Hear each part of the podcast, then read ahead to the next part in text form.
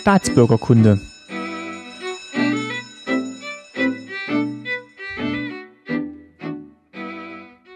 Folge 58, schönen guten Tag. Mein Name ist Martin Fischer und ich freue mich, dass ihr wieder zuhört bei Staatsbürgerkunde. Bei mir ist mein Papa Lutz Fischer. Hallo. Hallo, guten, guten Tag. Guten Abend ja. und gute Nacht. Äh, wir wollen heute sprechen über die SED und bevor jetzt viele Angst kriegen, dass das so ein großes Thema ist und ob wir das jetzt in der Vollkommenheit überhaupt abbilden können, äh, können wir natürlich nicht. Wir wollen vielleicht mal so einen ersten Einstieg machen, wenn wir den nicht eh schon in vorhergehenden Folgen gemacht haben und uns mal mit der SED beschäftigen, der Sozialistischen Einheitspartei Deutschlands. Und für diese Folge haben wir uns überlegt, machen wir mal den Einstieg dahingehend, wie die SED so im Alltag von den Bürgern wahrgenommen wurde, beziehungsweise in welchen Momenten die Bürger mit der SED in Kontakt gekommen sind und wie man vielleicht auch selber ein aktives und produktives Mitglied in der SED werden konnte oder werden musste sogar. Wie gesagt, wir haben schon in mehreren Folgen mal auf die SED hingewiesen, also zum Beispiel in der Folge, wo es um Wahlen ging oder auch ähm, in der Folge, wo es um die LDPD ging, wo ich da einen Gast hatte, der eben aus einer Blockpartei heraus berichtet hat und der Einstieg, den wir jetzt vielleicht mal starten könnten, ist, du hast ja auch schon mal berichtet, dass du als Lehrer natürlich schon an exponierter Stelle warst. Mhm. Wo, oder willst du noch früher anfangen? Nee, das können wir ruhig machen. Wo du quasi auch, ja, vielleicht, wo es vielleicht schön gewesen wäre, wenn du in der ja. SED gewesen wärst. Ich muss dazu sagen, also sowohl du als auch die Mutti, die waren jetzt nicht in der SPD. SED. Äh, SED, Entschuldigung. schon der erste Fehler. Äh, waren nicht in der SED. Ähm, aber dir, gerade dir wurde es ja nicht so ganz leicht gemacht. Ähm, es ist war ein, ich glaube, ziemlicher Irrglaube von vielen, die nicht in der DDR gelebt haben, die denken, dass man in bestimmten Positionen und Funktionen in der SED sein musste. Da denken zum Beispiel viele Lehrer, die erziehen die Kinder, die müssen unbedingt SED gewesen sein. So ist es nicht.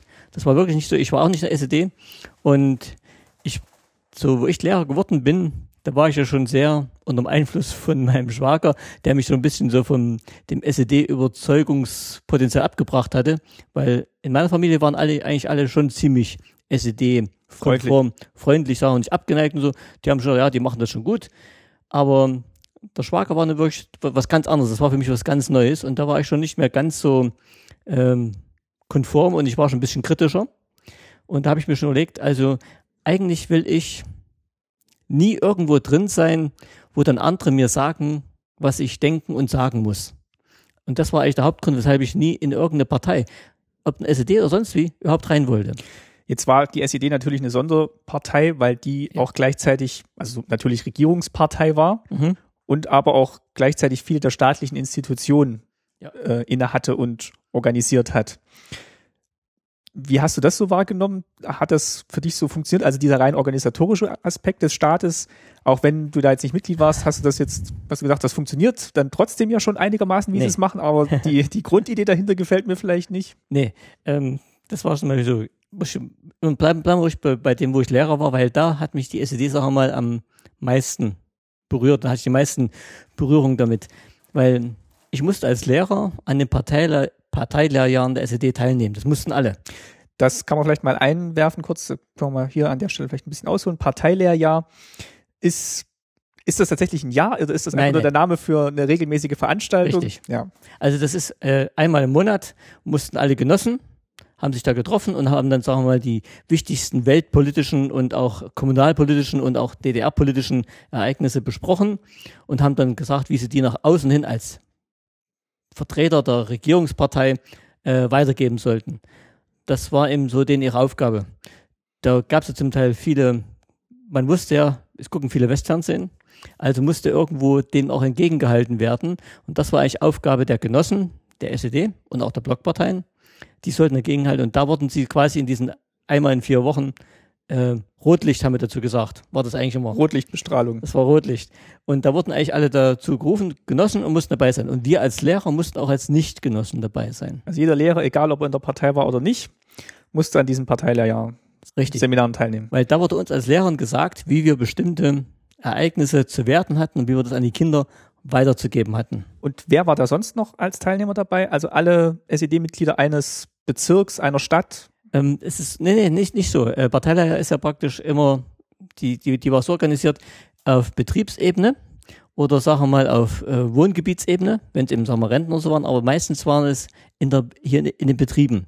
Da gab es in der Betrieb eine Parteigruppe. Das ist, glaube ich, ein zentraler Aspekt, dass die Grundorganisation der SED jetzt weniger so eine Ortsgruppe war, wie man es vielleicht von heutigen ja. Parteien kennt, mhm. sondern dass sich das wirklich ganz stark an den Betrieben und den Produktions- und Lehreinrichtungen, ja. denke ich mal, festgemacht hat. Oder vielleicht auch sowas wie m, hm, Wohneinheiten, also in so einem, Richtig, in ja. so einem ABG-Block äh, gab es dann bestimmt auch. Nee, eigentlich, eigentlich nicht so Wohneinheit nicht. Also es gab also schon mehr betrieblich. Richtig, aber es gab auch kommunal, also Gemeinde, in der Gemeinde, es gab auch eine Ortsgruppe, gab es schon.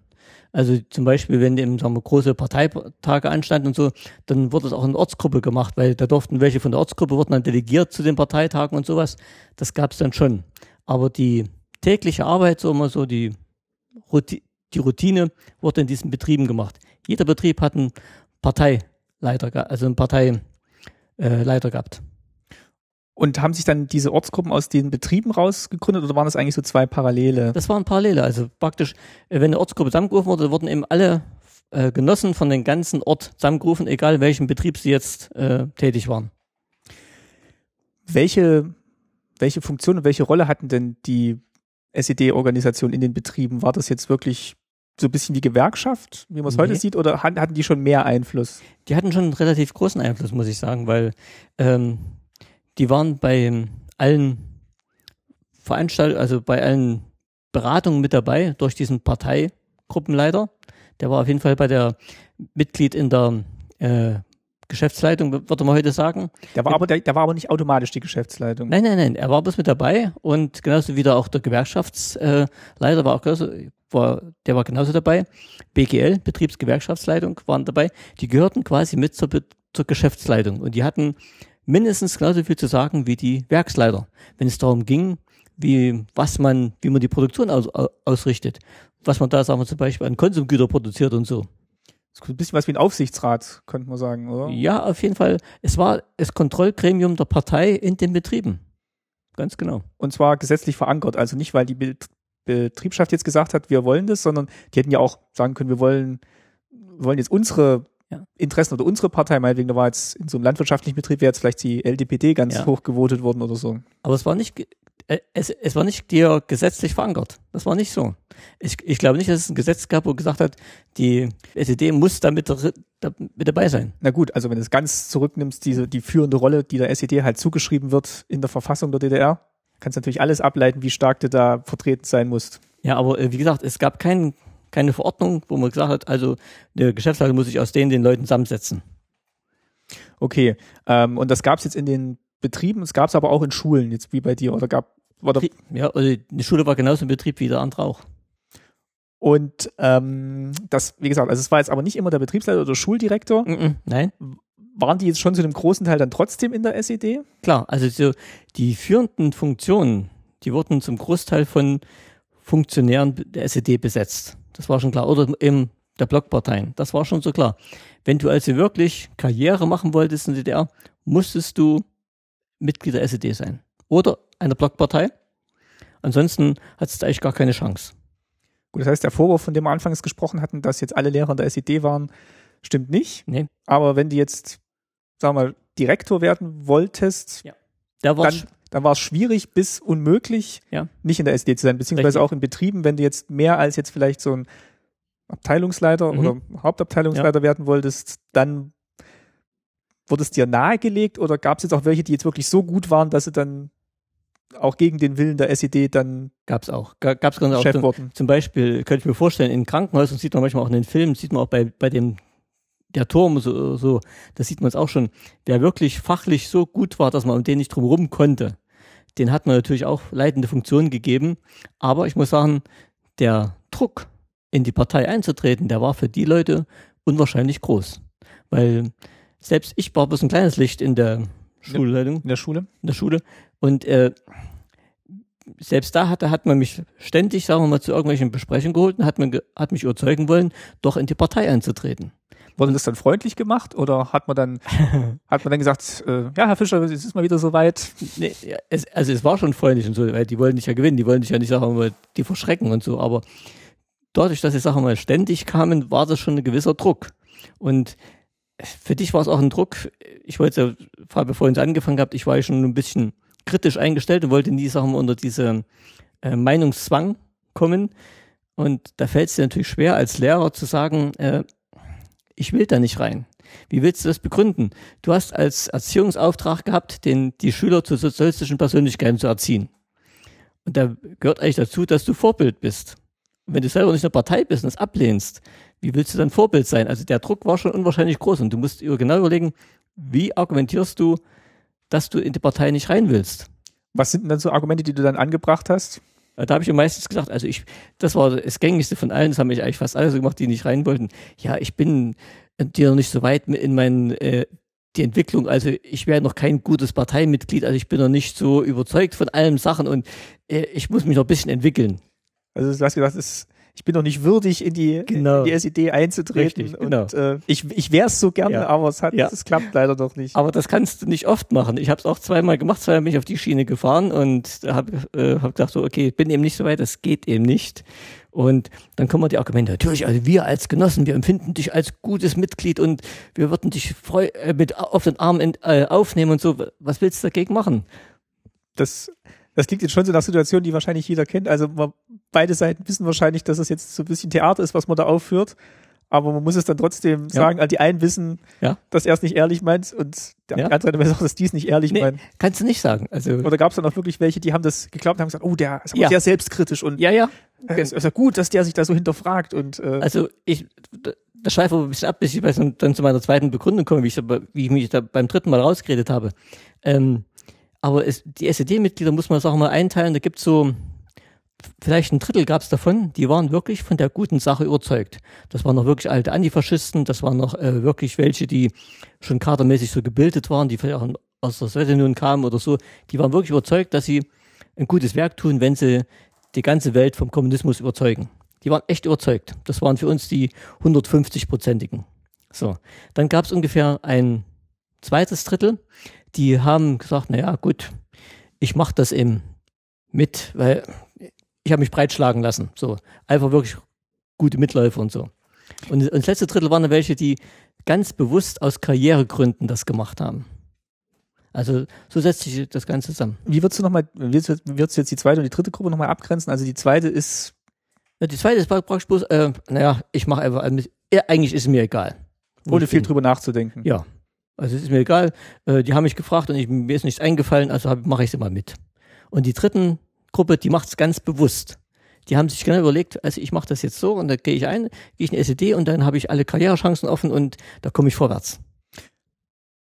Meinst du, die haben dann trotzdem so aktiv an diesem System mitgearbeitet oder waren die einfach nur eine laufende Ziffer in der Gesamtstatistik Wen? und haben eigentlich ihre eigene Karriere in den Vordergrund gestellt, die dritte Gruppe? Die Weil man könnte ja sagen, die wären ja dann vielleicht am am ungefährlichsten gewesen für das ganze nee. System. Die wollten eigentlich. Nee, nee, nee, die waren am gefährlichsten. Die waren am gefährlichsten, die dritte Gruppe, weil die wollten wirklich Karriere machen. Und die haben dann auch andere Sachen wirklich reingeritten, die wirklich. Ähm, also sie haben dann bewusst die ganzen Mittel, die die SED geboten hat und auch vielleicht ich weiß nicht, die Stasi geboten hat oder die. Stasi, weiß nicht, also das wahrscheinlich weniger, aber. Aber die Machtinstrumente quasi, die die Partei ja. jetzt geboten ja. hat, sagen wir mal neutral, die Machtinstrumente, welche ja. das auch immer waren, und haben dann auch schon gewusst, welche sich bedienen können, um halt ja. meinetwegen andere unter Druck zu setzen. Oder eben ja. auch fachliche Mitbewerber vielleicht ja. nicht so weit hochkommen zu lassen, die genau. nicht in der also, Partei waren. Also die waren am gefährlichsten. Die zweite Gruppe, die war, sagen wir mal, völlig harmlos. Also die haben es eben gemacht, ne? die waren eben drin, die füllen eben, sagen wir, die große Masse auf, damit man sagen konnte, 70 Prozent sind in der SED oder was ich, oder wie viel, ich kann es keine Zahlen nennen. Hat man dann irgendwelche Vorteile gehabt, wenn man in der SED war? Also außer jetzt ähm, berufliche Aufstiegschancen? Haben wir irgendwie Rabatte gekriegt? Also nee, sowas nicht, aber. Kostenlosen Eintritt ins Theater nee, oder so? Nee, das nicht, aber berufliche Chancen auf jeden Fall. Alles andere so mit Urlaubsplätzen glaube ich nicht mal. Also ich glaube nicht, dass wir große Unterschiede gemacht haben, weil Urlaubsplätze wurden von der Gewerkschaft vergeben. Da hat die SED zwar auch mitreden können, wenn er irgendwo ein unliebsamer äh, na, Berufstätiger dabei war, der ihm Sachen immer quergeschossen hat und gegen die SED, dann kann die SED schon mal ihren Einfluss äh, spürbar gemacht haben und kann gesagt haben, also der kriegt den Platz nicht. Jetzt könnte es ja auch noch eine Gruppe gegeben haben, die waren in der SED und haben das System aber trotzdem nicht so für toll gefunden und wollten das vielleicht so ein bisschen verändern. Hat man von denen irgendwie was mitgekriegt? Kan kannte man da welche, ähm, die jetzt also Opposition im System waren? Nee, nee, das ging eigentlich, das ging eigentlich gar nicht, weil Äh, es gab bestimmt ein paar kleine Leute, die gab es schon. Ich habe ich auch in der in Parteiler der Schule gemerkt. Äh, es gab welche, die gingen, aber die wurden dann total kalt gestellt. Die haben gar keine Wirkungskraft, gar keine Funktion gehabt. Die haben gar keine Stimme mehr bekommen. Ja, die konnten zwar was sagen, aber wurden sofort niederdiskutiert. Und zwar von der Mehrzahl. Sowohl von denen, die wirklich überzeugt waren, als von denen, die so überzeugt geta hier, die getan haben. Von denen, das waren dann nur mal zwei Drittel schon, also die waren sofort nieder. Da gab es keine Chance. So, jetzt komme ich nochmal zurück. Ich wollte gerade sagen, du hast ja noch einen dritten ja. Punkt oder einen zweiten Punkt, wo du die Ausrede gesucht hast. Ja, und beim dritten Mal, wo ich dann dritten Mal gefragt habe, dachte ich, jetzt musst du mal wirklich Klartext reden, weil sonst kommt die immer wieder und holen dich. Dann habe ich dann gesagt, zu der Parteileiterin hat, die mich werben wollte, die mir wirklich gut gesinnt war. Was wirklich, äh, habe ich gesagt, ich, ich durfte so mit du ansprechen, ich sage, weil ich schon so lange kannte, ich sage, du glaubst doch nicht wirklich, dass alle, die in der SED sind, von dem Sache überzeugt sind. Da gibt es doch so und so viele, die das bloß machen, weil sie berufliche Chancen davon haben und welche, die es äh, eigentlich was ausnutzen wollen, sage ich. Und zu denen möchte ich nicht gehören.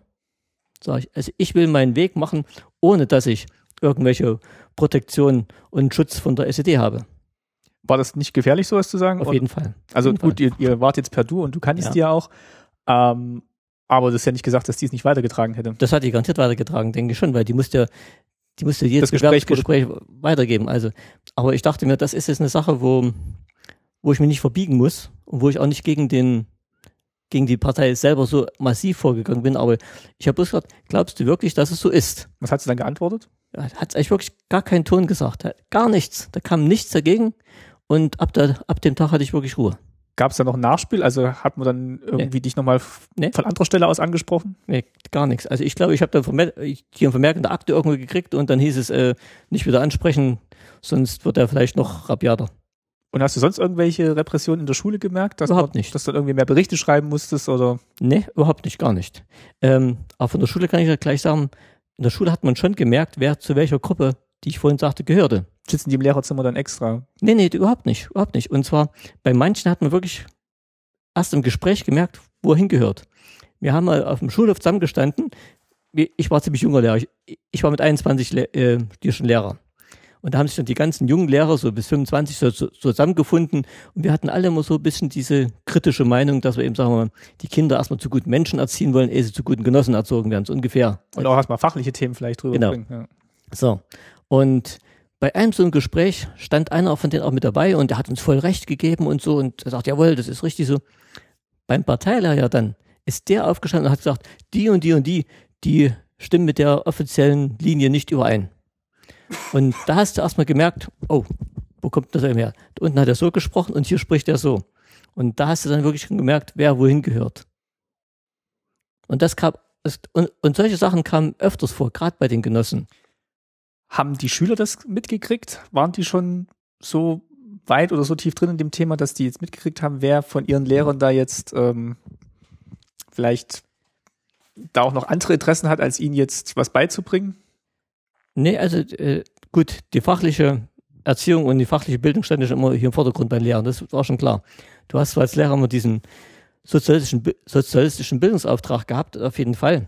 Und du musstest eben, sagen mal, deine Matheaufgaben so gestalten, dass eben die LPG-Bauern wieder zu 90 Prozent ihren Plan erfüllt haben und so weiter. Äh, das musstest du schon machen. Aber die Kinder haben wirklich so ab der sechsten, siebten, achten Klasse wirklich systematisch gelernt, äh, was sie sagen dürfen und was nicht. Das, das kommt durch diese er Erziehung dann. Wenn du als Lehrer dich vorne hinstellst und nur solche allgemeinen Plattitüden von dir gibst und das wird eben die Schlagzeilen äh, was eben alle kennen, dann merkt ja jeder auch, dass du nicht direkt dahinter stehst. So, und die Kinder, die haben ein gutes Gespür dafür. Und die haben das dann quasi auch genauso gemacht.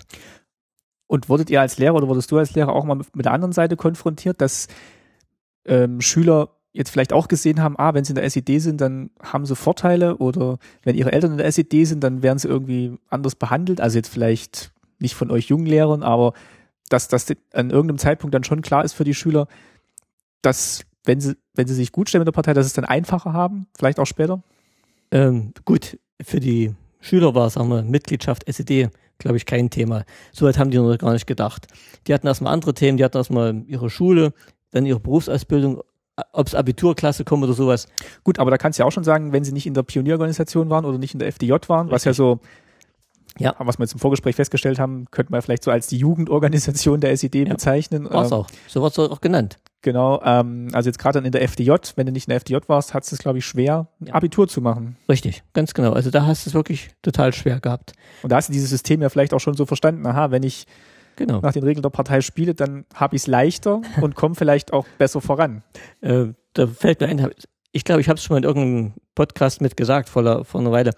Beim letzten Klassentreffen, da war ich schon, waren wir schon fast fertig, waren schon beim Verabschieden und so. Wo du als Lehrer warst oder als wo ich als Lehrer war. Schüler. Nee, wo ich als Lehrer Mhm. war. Da mich, meine Schüler laden mich immer noch ein. Und dann kam eine zu mir und sagte, können Sie sich erinnern, wie Sie mich damals die bedrängt haben, dass ich in die DSF gehen sollte. Ist das nicht SED oder so, aber Die deutsch-sowjetische Freundschaft. deutsche Freundschaft. Und dass sie gesagt haben, wenn, wenn ich das nicht mache, dann kriege ich Schwierigkeiten später bei der Berufswahl und so weiter. Mir war das total entfallen. Aber dem Blick, wo sie das gesagt hat, es stimmt. Ich habe das den, den Mädchen so gesagt. Und nicht bloß ihr, da waren zwei, drei, die wollten nicht gehen von dem Elternhaus her. Und ich habe denen gesagt, ich sage, überleg das genau, du kannst es machen, aber du wirst Schwierigkeiten kriegen. Und hast du es, na gut, ist jetzt schwierig zu sagen, aber hast du es so gesagt, dass es eher so als Tipp gemeint hast, wir, das ist jetzt so ein, so ein Lebenstipp, mach das mal, auch wenn du nicht dahinter stehst, sondern Das kann ich jetzt schlecht so hinterher sagen. Also auf jeden Fall, ich stand ja nun mal nicht dahinter. Das war, das, das war Fakt. auch hinter der deutsch-sowjetischen Freundschaft jetzt nicht. Ja, also deutsche Freunde, da habe ich ja schon an der, an der Uni meine schlechte Erfahrung gemacht damit. Ähm, ich stand nicht dahinter, aber ich wusste wirklich, dass die Kinder es schwer haben würden, dass sie, wenn sie es nicht machen. Aber du hast ja quasi auch so aus dieser Überlegung raus argumentiert gesagt, weil es so ist. Ja, aber ich konnte natürlich nicht sagen, äh, ich könnte natürlich dir nicht deutlich sagen, also du wirst dann Repressalien kriegen. Also das konntest du nicht machen. Wenn das weitergetragen worden wäre, dann wäre ich ja als Lehrer weg gewesen. Das war natürlich auch einfach, dann Leute nicht zum Abitur zuzulassen, weil es dann eben nicht nach Noten ging, sondern weil es nach diesem gewissen Prozentsatz gab, der überhaupt Abitur machen durfte. Ne, also so deutlich war, wurde es nicht gesagt. Äh, Aber wenn jetzt irgendwie alle, wenn sagen wir, es sind fünf, die sind alle gleich gut und drei davon sind Ja. äh, nicht in der FDJ, Mhm. Wären dann alle fünf, hätten dann alle fünf Abitur Nein. machen dürfen. Nee. Wie wurde das dann begründet? von, äh, von den na, persönlichen Eigenschaften her, wie sie sich, sagen wir, eben im, in der Pioniergruppe oder FDJ-Gruppe engagiert haben, wie sie sich im gesellschaftlichen Umfeld bewährt haben, solche Sachen kamen, wurden dann rangezogen. Wer zum Beispiel dann Mitglied im Gruppenrat war, hat natürlich besser gehabt. Ab dem 18. Lebensjahr konnte man in die SED eintreten. Mhm. Kennst du wirklich junge Leute, die dann wirklich im 18. Lebensjahr direkt schon Mitglied geworden sind? Also ich Oder- war- die Leute, die du kennst, sagen wir mal so, die in der SED waren, wann sind die so Mitglied geworden? In dem Moment, wo sie einen Beruf weiterkommen wollten oder ähm, oder anders natürlich, wenn sie jetzt völlig überzeugt waren, dann natürlich so schnell wie möglich, aber am, ab welchem Zeitpunkt haben denn so die meisten sich gesagt, ja, jetzt ist vielleicht dann doch gut, wenn ich in die SED eintrete? Das kommt drauf an, äh, denke ich mal, wie jeder selber eingestellt ist. Wenn einer äh, ganz, spezi ganz die spezielle Ziele hat in- in seiner Karriere, der wusste schon ganz genau, was da für Voraussetzungen gelten. Der wird es natürlich gleich gemacht haben, sowas. Und welche, die gesagt haben, äh, ich fange mal an, ich fange mal klein an, ich gehe die, die Stufenleiter die Stück für Stück hoch. An einer gewissen Stufe ist dann die Parteileitung automatisch auf die zugekommen äh, und hat gesagt, also hör mal zu, du bist jetzt so und so weit und wäre es nicht an der Zeit, dass du jetzt mal Partei eintrittst. Vielleicht hätten wir auch noch die Möglichkeit gehabt, also es gab ja diese gewissen Prozentzahlen, die in der SED vertreten sein mussten, also ähm, Großteil sollte halt irgendwie Arbeiter sein. Warte, da kann ich was dazu sagen. Äh, Ich, ich, ich mach mal kurz den Satz noch Ja. Ende. Also Großteil sollte irgendwie Arbeiter sein und ähm, Angehörige der Intelligenz sollten halt mit bisschen weniger Ja. Prozentzahlen vertreten Ja. sein, sondern damit eben diese Partei der Arbeiterklasse nicht irgendwann nur noch aus lauter Doktoren und Rechtsanwälten besteht. äh, was ich dazu sagen wollte, und zwar, ich bin, habe dann als Lehrer aufgehört und habe dann in einem Betrieb angefangen, wo ich für EDV zuständig war.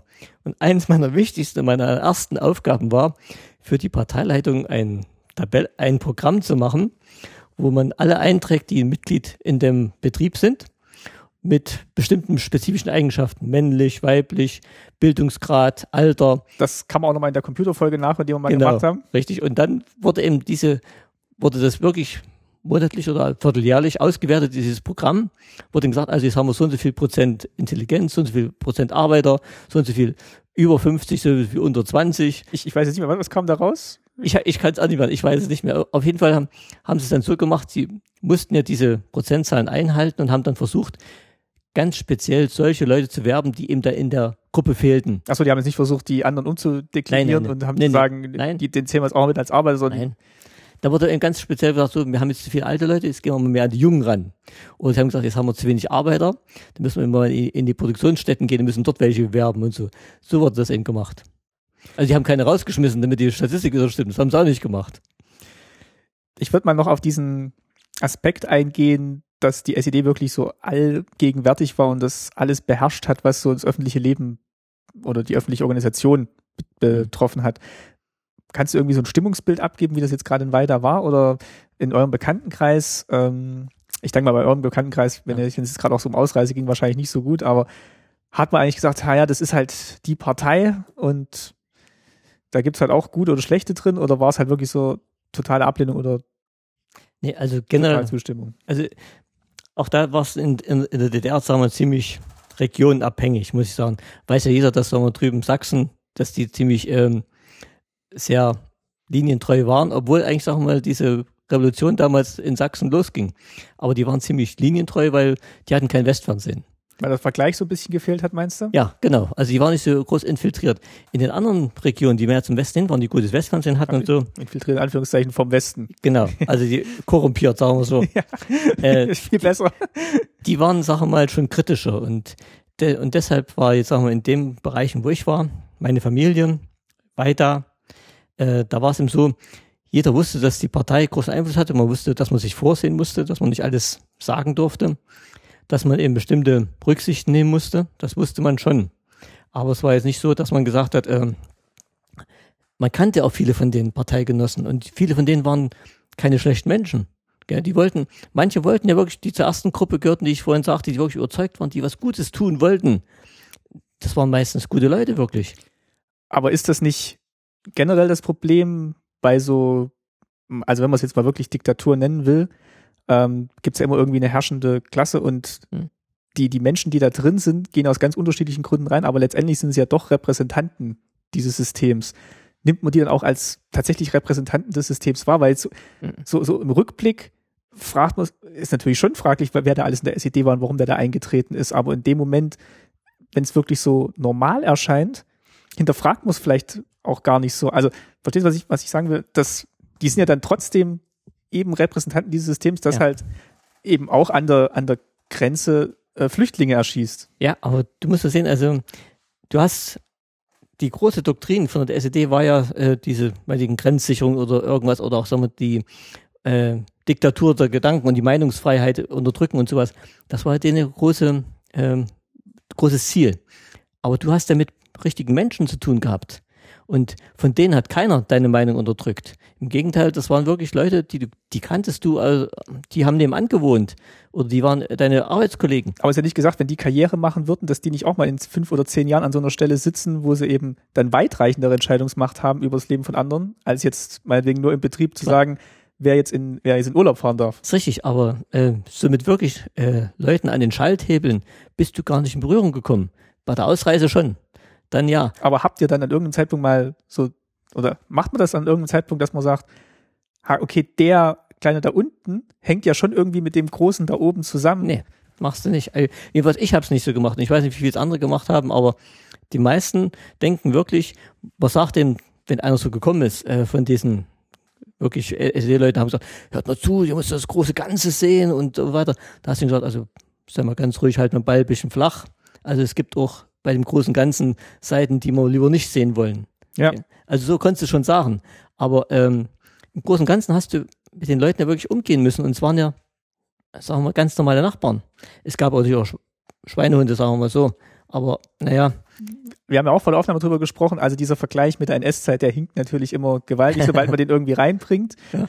Ähm, aber so manche Argumentationsmuster findet man dann doch wieder, dass eben die auf, auf lokaler und Kreisebene, die haben halt einfach so für, ja, die haben halt auch den, den Ladendieb gefasst oder Ja. so, aber letztendlich haben sie halt doch zu einem großen System gehört, das sie vielleicht selber auch nicht hinterfragt haben, aber sie haben halt trotzdem dazugehört Ja. und haben halt mitgemacht und haben halt dieses System am Leben erhalten, indem sie halt laufend neue Mitglieder da vielleicht reingeführt haben oder so. also wir reden ja hier über Erscheinungsbild der SED bei den normalen, einfachen Bürgern, wie es angekommen ist und so. Das muss ich trotzdem ein bisschen in den Bogen sch- geschlagen zur heutigen Die Linken heute zum Beispiel machen das genauso. Die machen auf kommunaler Ebene, sind die die guten, netten Menschen. Aber was an, an Ideologie dahinter steckt, das geht damit total verloren. An der Stelle können wir vielleicht tatsächlich, also für das Stichwort ist jetzt vielleicht gar nicht schlecht, da gibt's ähm, die Zeitschrift Horch und Guck, die sich mit der, muss ich mal kurz gucken, ähm, genau, ist jetzt mittlerweile die Zeitschrift der, der Gedenkstätte Museum in der runden Ecke Leipzig und die beschäftigt sich eben auch mit, ja, hauptsächlich mal der, der Diktatur in der DDR und die hat ihr aktuelles Heft auch betitelt, wie viel SED steckt in der Linkspartei und das ist wirklich so ein ganzes Themenheft zu diesem, eben zu diesem Komplex, wie sehr hängt das Alte eigentlich noch nach in der heutigen Linken. Und da gibt es wirklich auch kontroverse Artikel drin. Also ich habe jetzt, also man findet wirklich so, so, ja, also auch wirklich so Sichtweisen, die, die dir heute, ja, wo du eigentlich auch so mittlerweile in der medialen Wahrnehmung vielleicht so das Gefühl hast, es hat sich so ein bisschen abgeflaut, aber dann hörst du wirklich so Stimmen, die dann sagen, eigentlich ist es immer noch, ja. ist es immer noch die gleiche Partei, Richtig. so im, Hinter im Hintergrund. Das wollte ich sagen. Also gerade jetzt dieses Erscheinungsbild, sagen, wie sie auftreten, das hat sich ja zu DDR-Zeiten, zu dem heute, eigentlich gar nicht gewandelt. Sie waren, sind nach dem Bürger, sind im, in dem Wohngebiet, in dem Betrieb aufgetreten, als wie wir die repräsentieren den Fortschritt, wir tun für euch, für die einfachen Bürger, wir tun eigentlich das Richtige. Man muss vielleicht auch sagen, also jetzt gerade in Zeiten der großen Koalition sind jetzt manche Anträge von den Linken oder irgendwelche ähm, kleinen Anfragen an Bundestag sind schon die Fragen, die man sich vielleicht auch manchmal stellen würde. Aber also die sind jetzt tatsächlich in einer Rolle, wo sie eine Opposition machen können, die dann vielleicht auch den Namen Opposition verdient, weil irgendwie alle so das Gefühl haben, es läuft dann immer nur so auf eine alternativlose mhm. Politik raus in der großen Koalition. Aber nichtsdestotrotz hat man manchmal so ein bisschen ein komisches Gefühl, weil es eben die Partei ist, also ja. oder diese Partei ist ähm, die das macht. Auch damals zu DDR-Zeiten hat ja die, die SED nicht, sagen wir mal, wirklich bloß die schlechte Sachen gemacht. Im Gegenteil, die hatte, sagen wir mal, auch wirklich für Kindergärten gesorgt und die hatte wirklich sich bemüht, sagen wir, dass die äh, Frauen berufstätig sein konnten. War eine, sie hat für Essen gesorgt, damit es in Schulen wirklich Essen gab. Also die machen schon Sachen, aber das ist ja gerade das große Gefährliche. Ja, wollte ich sagen, aber, das rechtfertigt, also egal wie viel Gutes die machen, in dem Moment, wo halt an der Mauer jemand erschossen ja, wird, kannst du genau. sagen, musste eigentlich auf diesen Kindergarten pfeifen, ja. wenn, wenn dafür ja. Also diese Rechnung geht natürlich nicht auf, ja. aber kannst ja nicht sagen, für jeden Kindergarten wird es werden ja. bei einer Mauer erschossen, aber es ist halt trotzdem die gleiche. Organisation, die das macht. Und dir fällt es aber schwer, sagen wir mal, wenn du mit solchen Parteigenossen zu tun hast, denen jetzt zu sagen, hör mal zu, da bist auch du dran schuld, dass die erschossen werden. Dann sagt er, wieso ich? Ich habe ich hab dafür gesorgt, dass die hier, hier Essen kriegen, die Kinder. Ja. Also, also ich was zu sagen hätte, da gäbe es das nicht. So ungefähr und das muss den Leuten auch abkaufen. Aber je höher die steigen, desto mehr müssen sie von ihren Idealen, von ihren, was sie eigentlich mal wollen, auch wirklich aufgeben. Und wenn sie an einer bestimmten Stelle sind, dann bleibt davon nicht mehr viel übrig. Aber das ist vielleicht ein guter Konflikt, äh, das heißt ein guter Konflikt, aber ein gutes Beispiel für einen Konflikt. Jemand, der jetzt vielleicht in seiner Stadt feststellt, ah Mist, äh, ich könnte den Kindergarten und das ver verbessern, ich habe die Kenntnisse oder mhm. so, ich kann es aber nur machen, wenn ich in der SED bin. Ja. Was macht der jetzt? Also ja. der jetzt vielleicht auch ein bisschen mehr darüber informiert ist und vielleicht auch so ein bisschen Einblick hat, wie es dann weitergeht. Was, was macht der? Ja, aber eigentlich kann er gar nichts machen, weil das ganze System ist so angelegt, der kann bloß untergehen. Der geht in die, in die SED rein, kann bisschen was bewirken im kleinen Kreis, aber je höher er kommt, desto weniger kann er eigentlich machen. Oder desto mehr gerät er mit sich selber in Konflikt, ja. wenn es ein guter Mensch ist genau, tatsächlich. Genau, richtig, aber desto weniger hat er auch mehr Einfluss, weil er muss dann immer mehr äh, sich der Meinung, die vorher gegeben ist, beugen. Also deshalb kannst du da gar nicht mehr machen. Und das war auch der Hauptgrund, weshalb ich nie in eine Partei wollte. Nie im Leben. Um nicht in diesen Konflikt zu kommen. Richtig. Ich möchte jederzeit sagen können, das ist meine Meinung und die hat mir keiner vorzuschreiben und ich kann die sagen, wann ich will. Vielleicht ist auch der Trugschluss, dass man halt irgendwann in diesen Glauben kommt, ha, um jetzt meinetwegen, ja mal das Beispiel, den Kindern Schulessen zu geben, das geht nur über die SED. Es geht natürlich nicht nur über die SED, nee. es geht nur in diesem System. Ja. Nur über die SED. Richtig. Und der hat natürlich mehr Einfluss. Der, der SED ist, der kann natürlich zu seinem Parteileiter gehen und sagen, hör mal zu, da gibt es einen Notstand an der Stelle, den müssen wir ganz schnell abstellen, also sonst äh, die verlieren wir an, die an Gesicht. Klar. Oder wenn wir oder wenn wir das hinkriegen, dann stehen wir auch so da bei den Leuten. Das ist schon eine Möglichkeit, die, das, das Bild der SED in den Bürgern nach außen hin gut dastehen zu lassen, aber man muss den Bürgern so gut halten, die haben das natürlich erkannt, die wissen das ja dass das aber wirklich bloß geht, wenn du in der SED bist. Also die wussten schon, dass das äh, ein bisschen Berechnung ist. Und deshalb, also hier, der wirklich seine Meinung haben wollte, sagen wir, der wirklich ein bisschen ehrlich war, der hat gesagt, also mit dem System möchte ich nichts zu tun haben. Umso beachtlicher ist natürlich dann auch, wie das Ende der DDR gekommen ist, dass man halt wirklich dann dieses System dann mal hinterfragt hat und äh, dass es wirklich von den Bürgern ausging, die halt jetzt gesagt haben, sie wollen es jetzt anders machen und jetzt genau. nicht mehr vielleicht nicht nur ausschließlich mit der SED, sondern mhm. aber vielleicht nochmal gucken, was es darüber hinaus noch gibt und vielleicht auch selber mehr Mitbestimmung haben. Äh, ein Beispiel müssen wir auch sagen noch, äh, wenn wir gesagt haben, je höher man kommt, desto weniger Einfluss hat man, da diesen äh, vorgegebenen Meinungen zu entkommen. Es gibt schon Paradebeispiele, wo es nicht so war. Denken wir an Gorbatschow. Der ist wirklich bis nach oben gekommen und hat dann quasi wirklich einen Bruch mit der bestehenden Doktrin gemacht und hat gesagt, wir brauchen Perestroika und wir brauchen Glasnost. Hat aber dann auch zum Ende des Systems geführt. Also ja, das klar. nach oben gebracht ja. hat. Also das ist. Das ist richtig, aber wie ist der überhaupt bis nach oben gekommen? Also man hätte es schon, das wie so ein trojanisches Pferd, wenn, wenn du so willst. Da habe ich mich jetzt zu wenig mit Gorbatschow beschäftigt. Ich würde jetzt mal sagen, er hat, das war jetzt kein lang angelegter, angelegter nee. Masterplan. Also wo nee. er angefangen hat, hat er bestimmt nicht gesagt, und in äh, zehn Jahren mache ich dann, äh, löse ich den, den Ostblock auf. Nee, ich glaube, das war wirklich so ein Glücksfall. Das war einer von denen, von der ersten Gruppe, wo ich sagte, der war wirklich überzeugt davon, dass das System gut ist und dass er mit dem Kommunismus der Welt was Gutes tut. Und das ist vielleicht bis zum Ende gar nicht aufgefallen, dass der da quasi so ein totaler Gutmensch ist, wenn ich, wenn ich, wenn ich mal sagen darf. Und der war dann oben und wollte jetzt auch mal seine Ideale wirklich umsetzen und hat dabei gar nicht begriffen, dass er damit das System kaputt macht in diesen Wendezeiten hört man ja ganz oft jetzt auch, oder habe ich jetzt auch über den Podcast immer ganz oft gehört, es gab ja diesen kurzen Moment, wo man gedacht hat, es gibt so einen Mittelweg. Also ja. wo man jetzt sagen wir mal. Motro. Ja, ja, wo, äh, ja er hat so gesagt. Okay. Ob es war, wissen wir nicht. Wo man jetzt mal, also plakativ sagt, man lässt die Mauertoten weg und macht eben nur noch die Schulspeisung. Ja. Also dieses, dieses Bild, alle arbeiten irgendwie zusammen und keiner ist jetzt irgendwie sehr mhm. viel besser oder sehr viel schlechter als der andere. Aber wir erschießen jetzt vielleicht keine Leute an der Mauer und lassen die Leute vielleicht auch mal in Urlaub fahren ins nicht sozialistische Ausland. Diesen Mittelweg, den haben vielleicht viele gesucht, vielleicht auch viele, die in der SED waren und die dann vielleicht auch die Augen verschlossen haben vor dem, was schlecht war. Das haben ja viele Sachen mal dann später am runden Tisch, sagen wir, äh, die bedauert, dass man die DDR quasi aufgelöst hat und nicht einen Versuch gemacht hat, das System zu reformieren. Viele wollten ja einen demokratischen Sozialismus machen. So hieß es ja damals die Floskel. Äh, obwohl das ein Widerspruch in sich ist. Das geht eigentlich gar nicht. Deshalb, aber viele haben damals, gerade von der ersten Gruppe waren das dann welche, die gesagt haben, wir sind überzeugt, wir wollen was Gutes tun. Die haben versucht, wirklich das Ganze noch zu ändern. Ja, aber es geht nicht zu ändern. So, sowas wie die SED ist so eine Diktatur. Es gibt keine demokratische Di Diktatur. Das geht nicht na, es wäre jetzt keine Diktatur gewesen, was man sich da überlegt hat. Man hätte man wirklich mal vielleicht ganz neu denken können in dem. In Nein, kannst du nicht. Kommunismus heißt Diktatur des Proletariats. Da kannst du nicht sagen, äh, ich mache, das ist ein nee, zentrales also, Thema. Das nee, kannst du nicht auch im Rahmen der Wiedervereinigung, dass du mal sagst, was läuft denn auch schlecht im, im Westen oder was lief ja. schlecht im Osten, dass du dann guckst. Das hätte man machen sollen. Man muss dem System halt irgendeinen Namen geben. Das hätte dann meinetwegen, meinetwegen jetzt auch noch Kapitalismus geheißen oder, sagen wir hier, soziale Marktwirtschaft ist ja auch so ein, so, so ein Branding eigentlich, was du mhm. dann, wurde, ist ja nicht so ein ganz so schlimmer Kapitalismus, sagen ja. wir mal. Ähm, aber solche Ideen hat man, hat man eigentlich nicht die Zeit gehabt, sich die mal zu überlegen. Also nee, du hättest wir mal von dem Wirtschaftssystem nichts übernehmen können. Das ja. ging nicht. Du hättest sagen wir von dem gesellschaftlichen System nicht übernehmen können.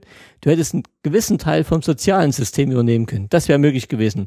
Aber auch nicht alles. Ja, wobei ich glaube, da das klingt, das klingt immer so einfach, man hätte das vom sozialen System. Ja. Das war halt, vieles war halt durch die Menschen ja. eigentlich das soziale System, weil die halt in der gleichen Zwangslage waren und deswegen viel gemacht haben. Also dieses, das, was man heute vielleicht als Ostalgie beschreibt, dieses Zusammengehörigkeitsgefühl entstand eben aus dieser Notlage heraus. Und du kannst nicht sagen, okay. wir retten die Notlage irgendwie ja. rüber, damit dann alle noch irgendwie gut zusammenarbeiten.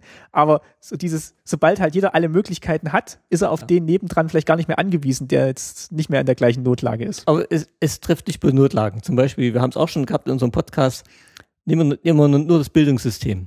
Das hat in der DDR gut funktioniert. Wunderbar. Die haben wirklich gute Leistung gehabt. Die Leute waren wirklich gebildet, die da rausgekommen sind. Die konntest du wirklich nehmen. Gut, ich sag, also kann man, da haben, wir, da haben wir jetzt vielleicht auch nicht den Einblick, wie es heute ja, überall ist. Aber, ich, wir haben ja auch Leserbriefe bekommen oder, ja. oder Post bekriegt von Leuten, die sagen, also das Schulsystem heute ist vielleicht auch nicht perfekt, aber an vielen Stellen vielleicht schon fortschrittlich und es gibt auch jetzt engagierte Lehrer, die jetzt was Neues Ja. versuchen. Aber hier, was mich zum Beispiel stört, ist äh, hier dieses föderalistische Schulsystem. Das stört mich. Hätte man dieses zentralistische Schulsystem, was ja gut also funktioniert, auch, gut auf so großer Ebene da. auf großer Ebene, zum Beispiel Ja. zentrales Abitur oder all, zentrale Lehrpläne. Wenn man das sich übernommen hätte, das, Gut. wär, das ich wollte jetzt nochmal dazu sagen, dass wir jetzt nicht sagen wollen, das Schulsystem in der DDR nein, war nein, besser, da hat man besser gelernt und alles Nein. war, war schön. nein, nein, das will ich nicht Ähm, sagen. Weil das, das führt ja immer leicht zu den Vorwürfen, die Nein. dann manchmal kommen. Genau. Ähm, aber klar, so Grundüberlegen, das meinte ich ja, das hätte Ja, das genau. hätten wir in so Zeit des runden Tisches, hätten wir mal überlegen können, Ja. Trau, also das gut, das kam natürlich im Westen Ja. dann auch durch die Erfahrungen mit dem NS-Regime und so und wir wollen jetzt kein zentrales Bildungssystem, aber vielleicht ist ja irgendwann mal auch an der Zeit, dass man sagt, man guckt sich's nochmal an und in anderen Ländern funktioniert es jetzt auch, ohne dass die jetzt gleich zurückfallen in irgendwelche diktatorischen Bildungssysteme. Gut, du konntest es eigentlich nicht machen, sagen wir. Damals, denke ich mal, musste wirklich vieles schnell gehen, äh, weil sonst wäre die Chance verpasst worden, das zusammenzuführen. Du konntest es eigentlich gar nicht machen und du musstest, du konntest nicht hinsetzen, aber jetzt gucken wir uns mal ein halbes Jahr lang das Bildungssystem an, jetzt gucken wir uns ein halbes Jahr lang mal das an und das und das, das und dann gucken wir, was wir gebrauchen können. Ging gar nicht. Ja. Nee, also war eben so. Gut, ähm, ich würde sagen, jetzt sind wir ein bisschen abgeschwiffen, aber, Ja, aber, genau. aber ich glaube, wir haben auch äh, für so einen ersten Eindruck zum Thema SED, wie das sich so angefühlt hat, mit der SED zu leben, äh, ganz gut abgebildet. Ich habe die Folge jetzt mal bewusst auch ähm, SED 1 genannt, weil ich denke, da kann man noch von vielen anderen Seiten auf das Thema zusteuern, vielleicht auch mit Leuten, die in der SED waren. Da würde ich würde ich auch gerne mal machen. Ja. Und vielleicht auch mal aus so einem ähm, Politik ähm, wissenschaftlichem Hintergrund vielleicht auch noch mal so ein bisschen einordnen, wie die SED wahrgenommen wurde. Also das wären vielleicht mal noch so Themen, die man in dieser SED-Reihe noch machen könnte. Ja, dann würde ich sagen, erstmal vielen Dank für die, für die jetzt 40 Minuten zur Einstimmung auf das Thema SED und ich bedanke mich auch bei euch fürs Zuhören und für die vielen Kommentare, die uns jetzt wirklich auch in den letzten Monaten erreicht haben, auch zu ganz alten Folgen. Das finde ich dann immer auch noch toll, wenn auch die alten Folgen dann immer noch regelmäßig gehört werden oder jemand schreibt, dass er jetzt von vorne angefangen hat, alles zu hören. habe ich jetzt auch in Berlin ein paar Leute getroffen, die gesagt haben, ja, sie haben das erst vor drei Wochen entdeckt und haben jetzt schon mal alle Folgen nachgehört. Da habe ich hab gedacht, was, was haben die denn in drei Wochen sonst noch gemacht? Aber natürlich ganz großartig und Ja. ähm, vielen Dank auch für Flatterklicks wie immer und hauptsächlich auch Weiterempfehlungen. Das ist immer ganz toll. Das sehe ich immer auf Twitter, wenn dann mal so eine Benachrichtigung kriegt, dass jemand äh, auf jemanden antwortet, der nach Podcast-Empfehlungen fragt, dann, dann freue ich mich mal, wenn wir da dabei sind. Und wenn ihr noch Themenvorschläge habt oder auch noch Gesprächspartner zu diesen Themenvorschlägen, da würde ich mich auch sehr freuen. Denn, ja, wie gesagt, wir können nicht alles abbilden und vielleicht auch nicht alles in der Tiefe abbilden. Und da wäre es wirklich schön, wenn auch Gesprächspartner zu eben solchen Themen, wie wir es heute behandelt haben, nochmal ihre eigene Meinung dazu bringen könnten oder ihre eigenen Erfahrungen vor allem. Gut. Hast du noch Nee, das war ich. letzte Worte, letzte Grüße? Nein, das war gut so. Also hat mir gefallen. Also, wir haben schon einiges beleuchtet, denke ich mal.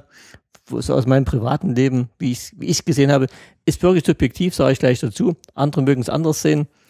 Das werden wir dann bei den anderen Gesprächspartnern sehen. Ja, wir freuen uns auf eure Kommentare und Ergänzungen zu dieser Folge. Ähm, ja, schreibt mal, was ihr über das Thema denkt. Ja. Und wir antworten auch, wenn ich noch was ergänzen kann. Genau, wir kommentieren dann auch zurück. dann vielen Dank äh, an alle und bis, bis bald, bis zur nächsten Folge. Tschüss. Tschüss, bis zum nächsten Mal.